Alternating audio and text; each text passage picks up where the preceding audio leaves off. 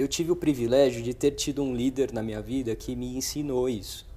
E ele, eu, eu, eu trabalhava com um par e ele era completamente o oposto de mim. Ele era super executor e eu sou super planejador. Então, se tivesse que falar, ah, puta, você precisa fazer um call, ligar para aquela área tal, ele pegava, saía da reunião, já pegava e ligava.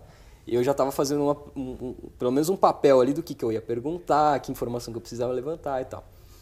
É, e aí, quando, às vezes ele também dava as cabeçadas dele de, putz, não, não planejei direito, tinha as falhas lá na atividade dele e eu também perdia a velocidade versus ele. Uhum. E esse input do, do meu líder, tipo, cara, você precisa ter um perfil mais do fulano.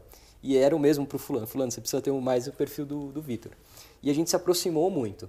É, tanto que é um amigo meu até hoje. A gente troca muito e, e, e eu tive... A gente falou de vulnerabilidade antes de começar a entrevista aqui.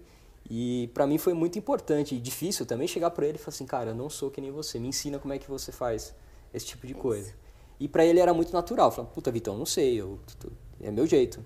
E, cara, como é que você faz essas planilhas loucas aí que você tem controle de tudo e tal. E a gente trocou a partir daí. É, galera, eu não sei se vocês têm o privilégio de ter o líder como eu tive, né? Mas como a Ká tá falando aqui, cara, tá cheio de ferramenta aí. Então, a partir da ferramenta, você saber onde você trabalhar é super importante, assim.